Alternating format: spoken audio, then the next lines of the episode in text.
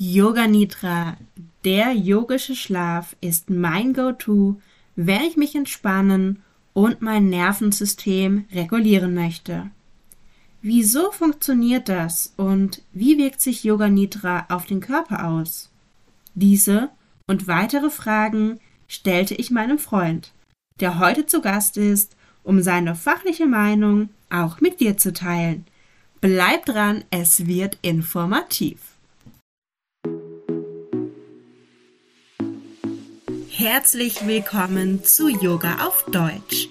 Ich bin Stefanie und hier erzähle ich dir alles rund um das Thema Yoga im Alltag. Ich bin deine Mentorin für Yoga mit Leichtigkeit und deine beste Freundin auf dem Weg zur Selbstverwirklichung. Los geht's!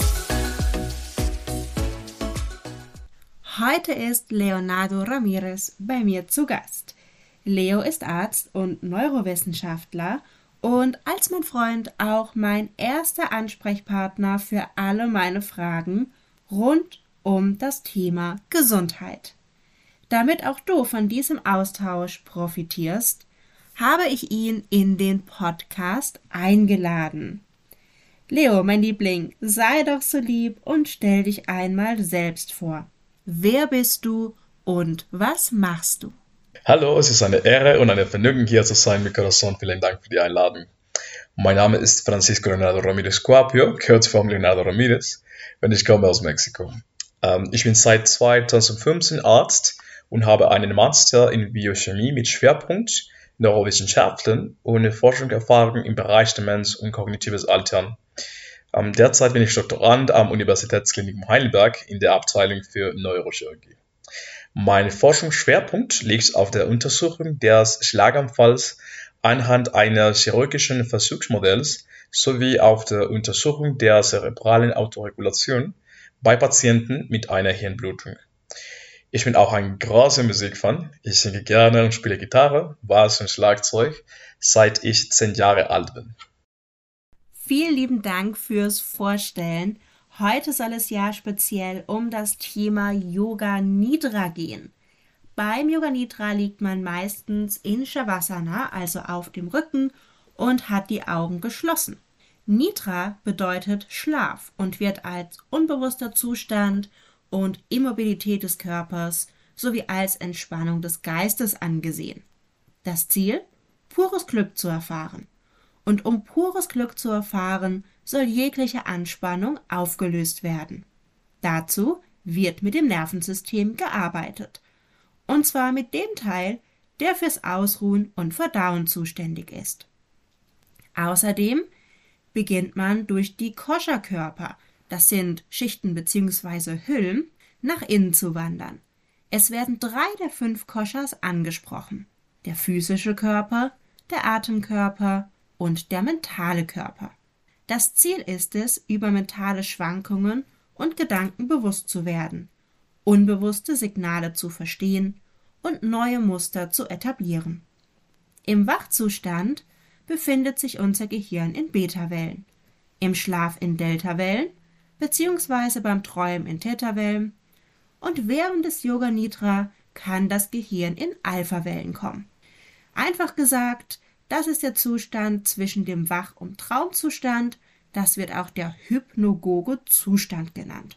Wenn wir uns in diesem Zustand befinden, dann wird dafür gesorgt, dass wir emotionales Reagieren des Unterbewusstseins loslassen können und so auch in unserem physischen Körper Balance finden. Kurz gesagt, im Yoga Nidra wird mit verschiedenen Bewusstseinszuständen gearbeitet um eine größtmögliche Entspannung und pures Glück für Körper und Geist zu erfahren.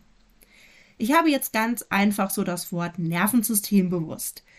Aber Leo, wie funktioniert denn überhaupt das Nervensystem?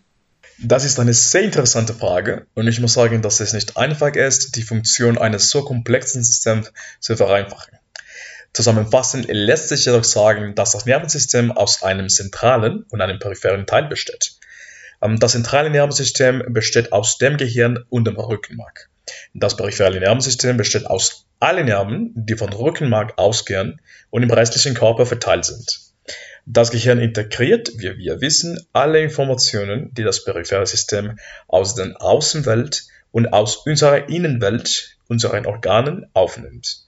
Das Gehirn integriert dann diesen Input und erzeugt eine angemessene Reaktion für jede Situation. Ob es sich um motorische Informationen handelt, was uns bewegt, um sensible Informationen, was uns fühlen lässt, oder um übergeordnete kognitive Funktionen, was uns hilft, Fähigkeiten wie logisches Denken, Gedächtnis und Aufmerksamkeit zu entwickeln. Das Gehirn ist für die Erzeugung einer angemessenen Leistung verantwortlich. Okay, das klingt wirklich sehr komplex. Und was passiert denn dann im Nervensystem, wenn wir eine Emotion haben? Es ist wichtig zu definieren, dass das, was wir als Emotionen kennen, nicht nur die Reaktionen unseres Körpers auf bestimmte Reize sind, sondern ein komplexer Interaktionsprozess von sensorischen Erfahrungen, was wir von der Außenwelt in Erinnerung haben, unserem Gedächtnis, was wir im Laufe der Jahre gelernt, uns als gut, schlecht oder neutral kategorisiert haben, den primären Instinkten unseres Gehirns, was uns die Entscheidung ermöglicht, im berühmten Flucht- oder Kampfmodus zu handeln, den körperlichen Reaktionen, die wir auf einen bestimmten Reiz haben, die Freisetzung verschiedener Hormone, die zu einer angemessenen physiologischen Reaktion beitragen, und schließlich dem, was wir später mit unserer entwickelten Cortex bearbeiten wie wir diese Informationen integrieren und einen Wert oder eine Kategorie zuweisen, die uns eine angemessene Reaktion ermöglicht. Natürlich können wir persönliche und kulturelle Hintergründe, sozioökonomische Umstände und andere Variablen hinzufügen, die sich auf die Wahrnehmung unserer Emotionen auswirken. Zusammenfassend lässt sich sagen, dass dieser Komplettprozess in unserem Gehirn eine so starke Wirkung hat, dass er in der Lage ist, unser Verhalten kurz- und langfristig zu verändern. Und es gibt keine Regeln, die besagt, dass eine Emotion gut oder schlecht ist. Denn die typischen Emotionen, die als schlecht eingestuft werden, wie zum Beispiel Wut, sind auch äh, diejenigen, die uns zum Beispiel aus einer gefährlichen Situation retten. Das heißt also, dass auch negative Emotionen durchaus eine Daseinsberechtigung haben. Allerdings sind wir dann auch oft angespannt, wenn wir uns ja mit negativen Emotionen befassen. Warum ist denn das Angespanntsein auf Dauer so gar nicht gut? Wir müssen verstehen, dass unser Körper buchstäblich auf Stress reagiert, da dies ein Mechanismus ist, den wir entwickelt haben, um schwierige Situationen in unserem Leben zu bewältigen. Das Problem beginnt jedoch, wenn der Stressor, der als Ursache für unsere Stressreaktion verstanden wird, unsere gesunden Abwehrmechanismen zu überwinden beginnt und über einen längeren Zeitraum anhält. In diesem Sinne kann der Stressor entweder physisch oder psychisch sein. Nun ist es wichtig zu verstehen, dass Stress und Anspannung unterschiedliche Reaktionen in unserem Körper hervorrufen, die dem Ausmaß des Stressors und der Zeit, in der wir ihm ausgesetzt sind, entsprechen. Nach einem akuten Stressor, der von der Präsentation einer Prüfung bis hin zum Sprechen in der Öffentlichkeit reichen kann, beginnt unser Körper eine physiologische Reaktion zu erzeugen, die uns in den erwähnten Flucht- oder Kampfmodus versetzt, zum Beispiel ein Einstieg der Herzfrequenz, des arteriellen Drucks, der Atemfrequenz und so weiter. Andererseits integriert unser Gehirn diese Information und ordnet ihr eine innere Reaktion, zum Beispiel die Ausschüttung bestimmter Hormone wie Cortisol, und eine äußere Reaktion zu, die mit unserem Verhalten verbunden ist, und es uns ermöglicht, die Gedanken und die Tat umzusetzen.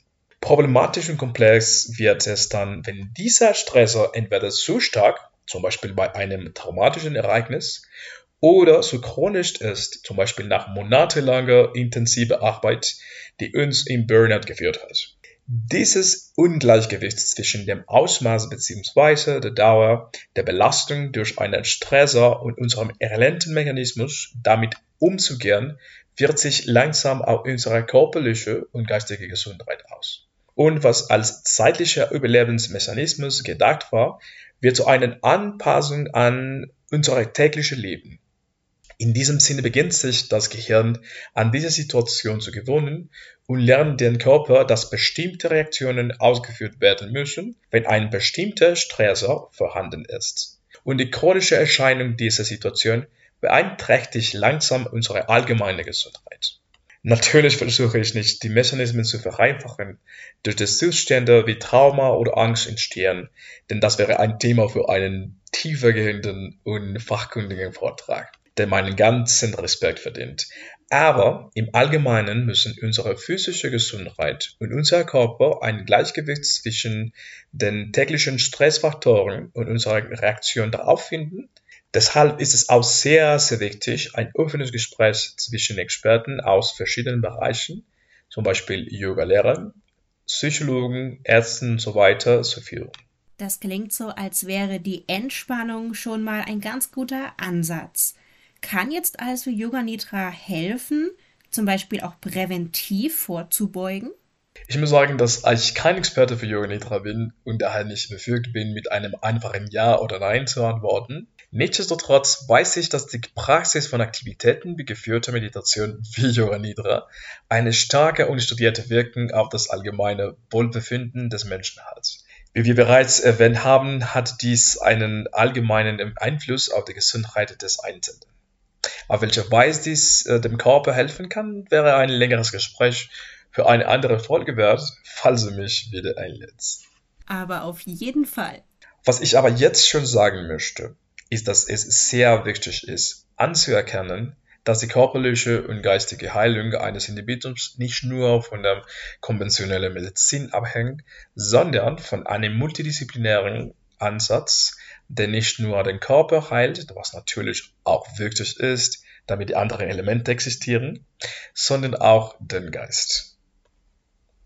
Wenn dir dieser Austausch auch mit kleinen Einblicken in die Wissenschaft gefallen hat, dann lass es mich doch bitte wissen, gib diesem Podcast fünf Sterne. Ich freue mich mega über deine Unterstützung.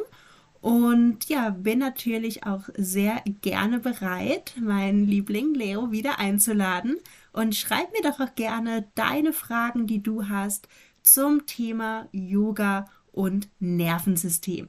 Vielen Dank fürs Zuhören. Bis zum nächsten Mal. Bleib achtsam.